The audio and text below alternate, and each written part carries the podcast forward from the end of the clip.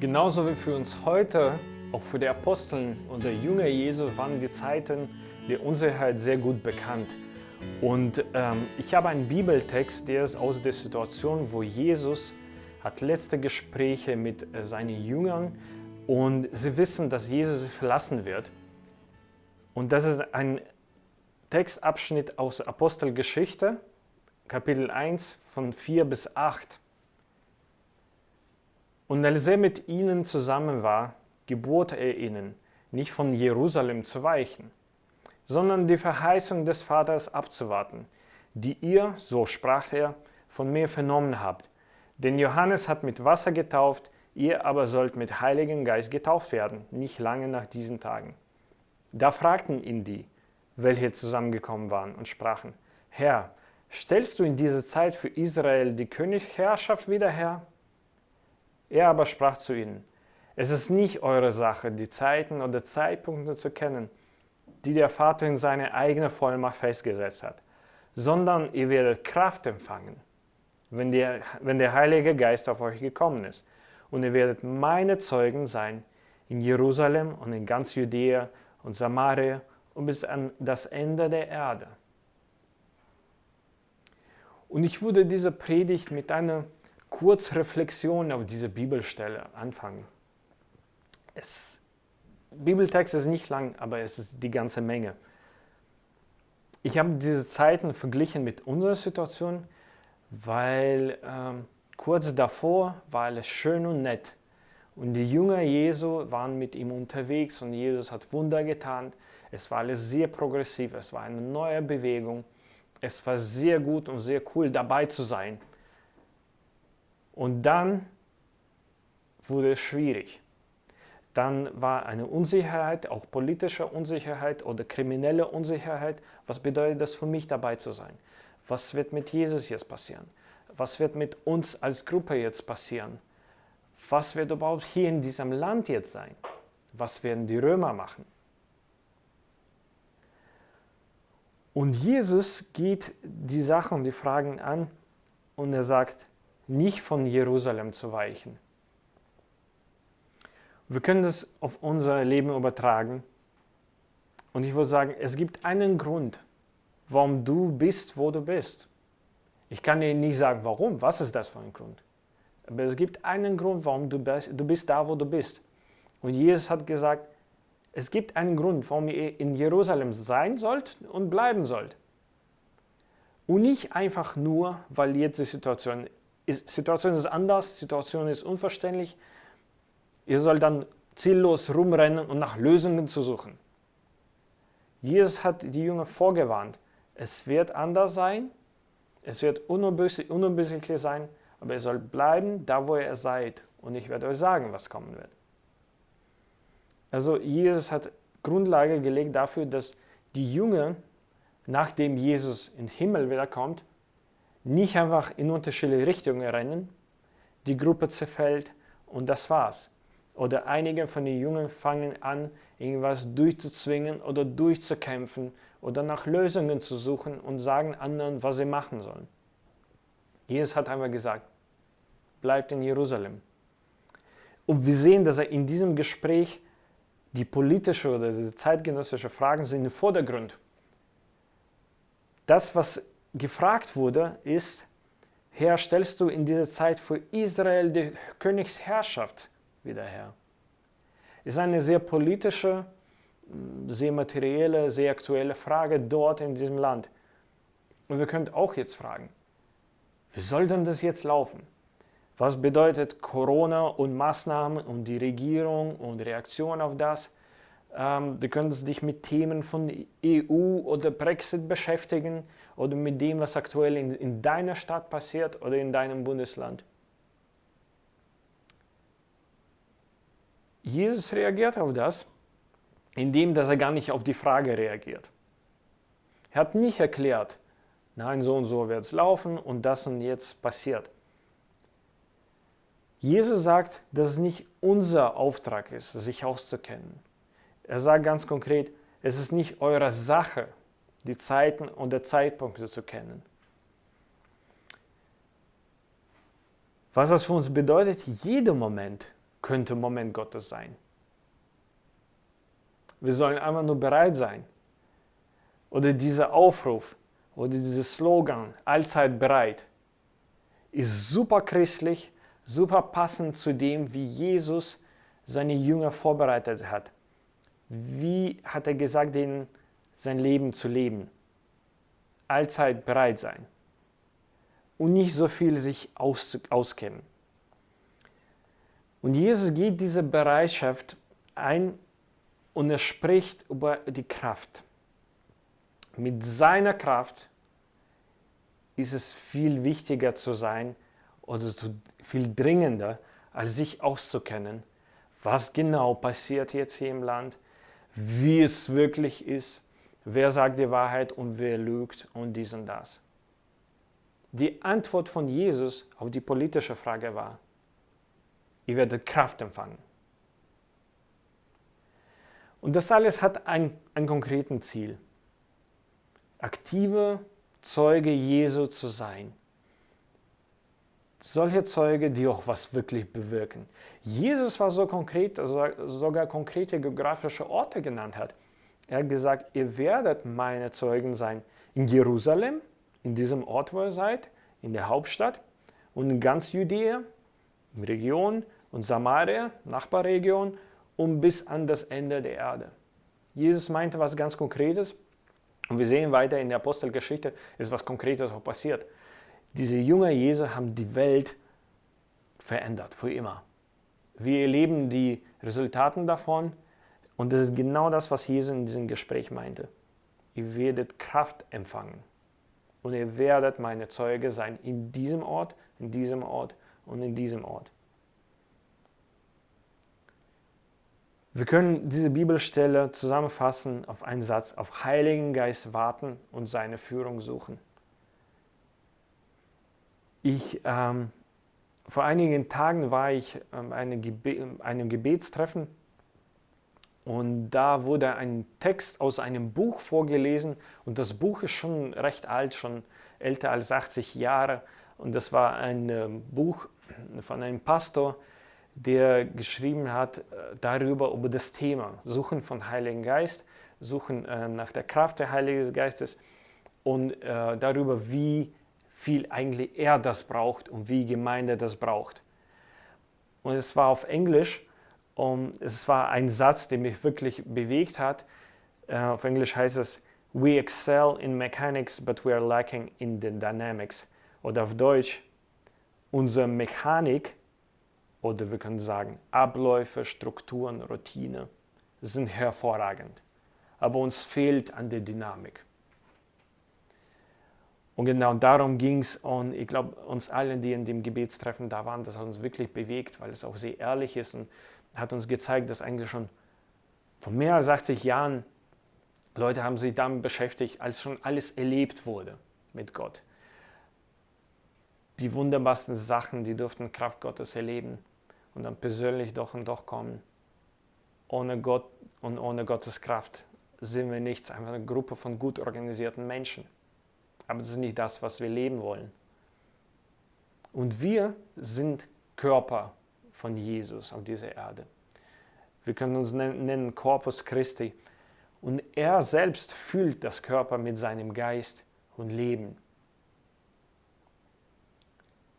Und die Mechanik die hier erwähnt wurde, sie macht Sinn, die macht Sinn bei einer vorhandenen Kraft. Mechanik und die Sachen, die ich äh, erwähnt habe, die wir das deuten können, Abläufe, Strukturen, Routinen, alles, was läuft, alles, was eingeschmiert ist. An sich ist das nicht schlecht, ist aber frustrierend ohne, ohne die Kraft. Und hier könnt ihr konkrete Beispiele nennen, sowas wie Technik, Elektronik, ein Auto, der an sich gut ist. Wenn aber was falsch ist, wenn die Kraft fehlt, könnte wirklich frustrierend sein. Und die, die was versucht haben zu reparieren oder ein Auto Laufen zu bringen, was, was nicht anspringen will, die wissen, wie frustrierend das sein kann. Und warum reden wir von der Dynamik? Diese Kraft Gottes, was Jesus erwähnt, Es wird mit einem Wort Dynamis in der Bibel erwähnt. Oder in anderen Worten, dieses Wort Dynamis, das bedeutet Kraft, daraus kommt auch Wort Dynamit oder auch Dynamik. Und Jesus sagt, ihr werdet Kraft empfangen. Ihr werdet Kraft empfangen. Mit seiner Kraft bringt Gott die Menschen und die Abläufe zu einer Spitzenleistung. Und das ist schon ziemlich moderat gesagt. Ähm, Spitzenleistung bedeutet so viel wie optimale Leistung, so wie es geplant ist. Ich könnte sagen, Gottes Kraft bringt die Menschen und unsere Abläufe, unsere Routinen, unsere Strukturen zu einer außergewöhnlichen Leistung, die gar nicht vorgesehen wurde.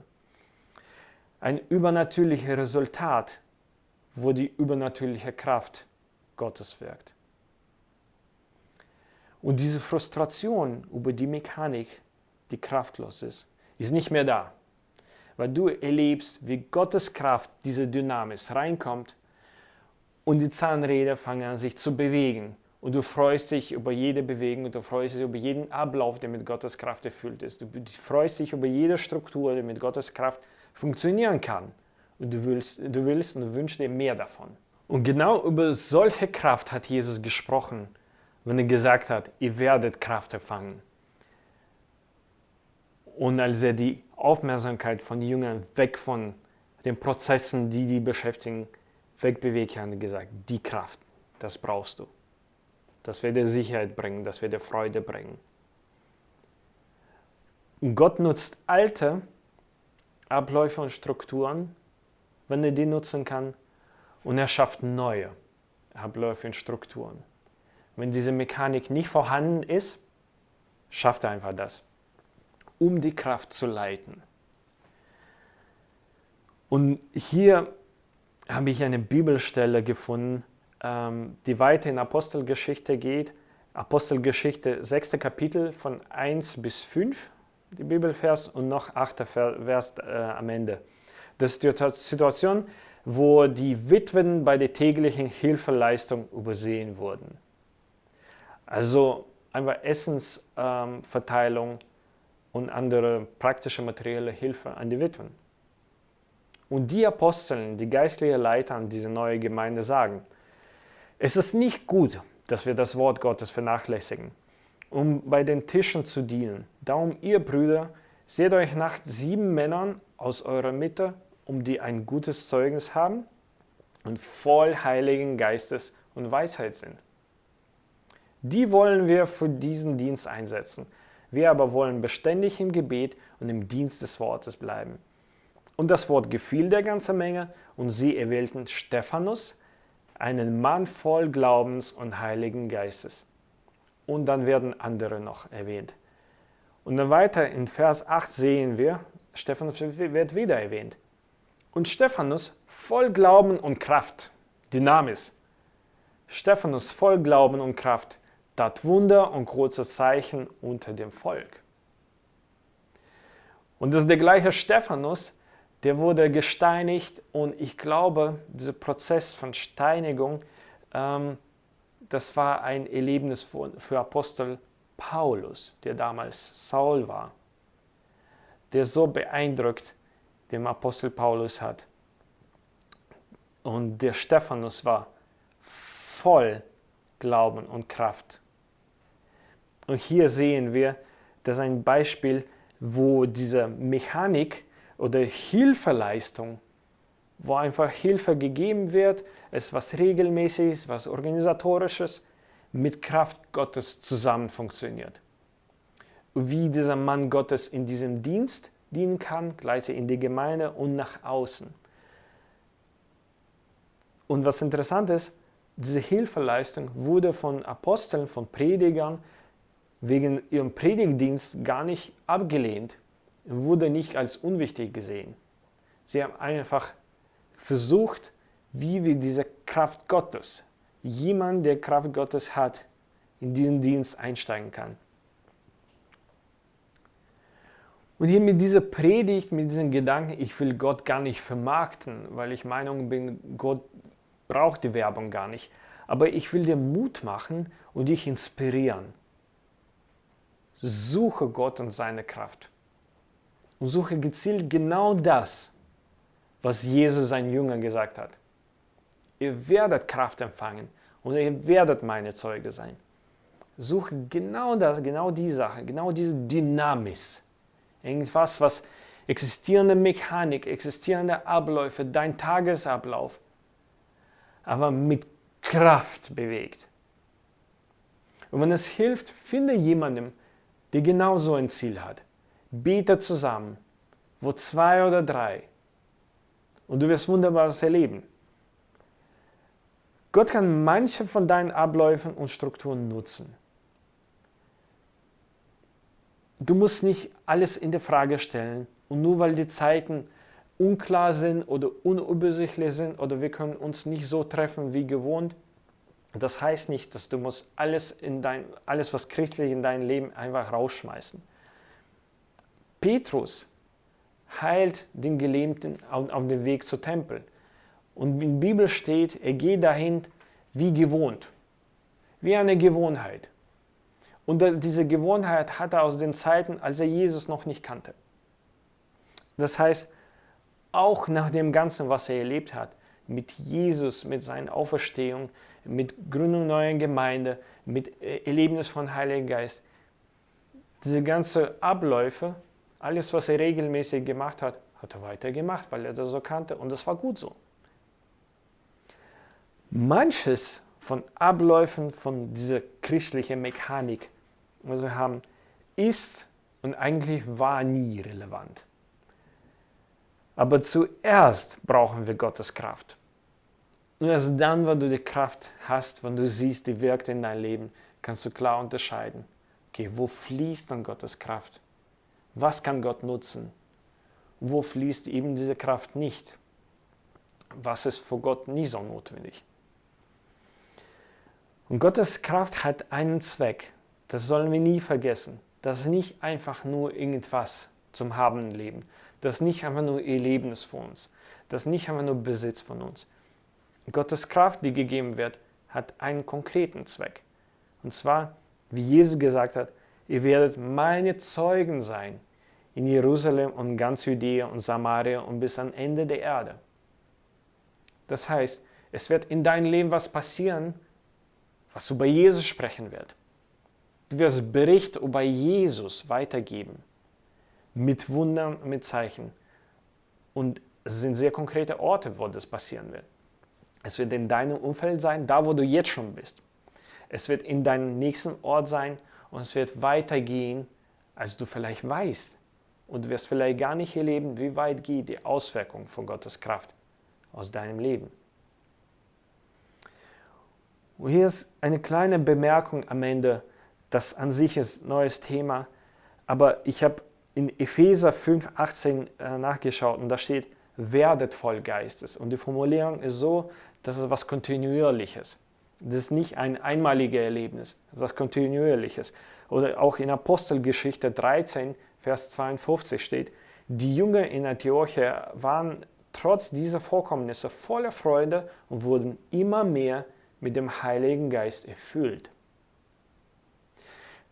Diese Suche nach Gott und Suche nach Gottes Kraft, das ist das, was dein Leben begleiten soll. Gott ist treu, er antwortet die Gebet. Aber das ist nicht ein einmaliges Erlebnis. Das alles zusammenzufassen, ich würde dir Mut machen, lies nochmal die Apostelgeschichte. Ganz dem Anfang, was, was haben Jünger Jesu erlebt? Wie war das für sie und welche Auswirkungen das hatte? Welche Auswirkungen kann das in dein Leben haben? Wie ist die Situation jetzt für dich? Mit allen Beschränkungen und Begrenzungen. Kann Gottes Kraft noch wirken? Gibt es Situationen, regelmäßige Abläufe in deinem Leben, regelmäßige Abläufe in deiner Gemeinde, wo Gottes Kraft reinkommen kann und alles zu Spitzenleistung und zu einer übernatürlichen Leistung bringen kann. Lass uns zusammen beten darüber. Herr, ich danke dir für deine Kraft. Danke für deine Dynamik, die alles zur Bewegung bringt. Und danke, dass diese Bewegung, die bringt immer was Gutes.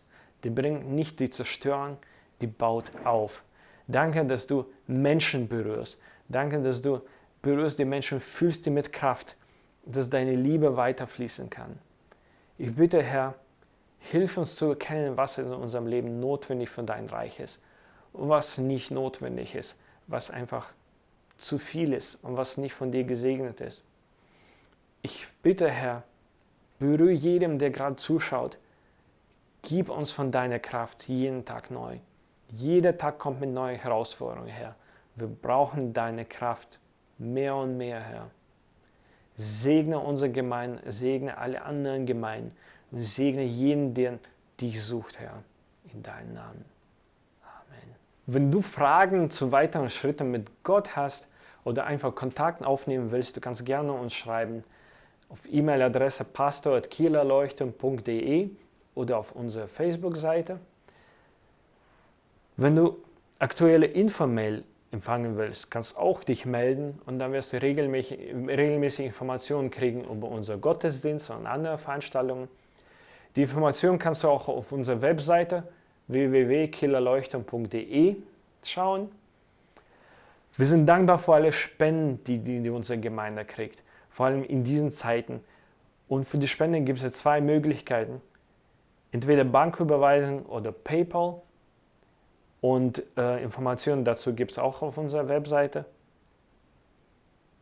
Und ich wünsche dir Gottes Segen. Ich wünsche dir persönlich Gottes Segen und auch deinem Haus. Und lass uns mehr und mehr von Kraft, Kraft Gottes suchen und auch diese Kraft, diese Dynamis, irgendwas, was alles in Bewegung setzt, zusammen erleben. Gottes Segen.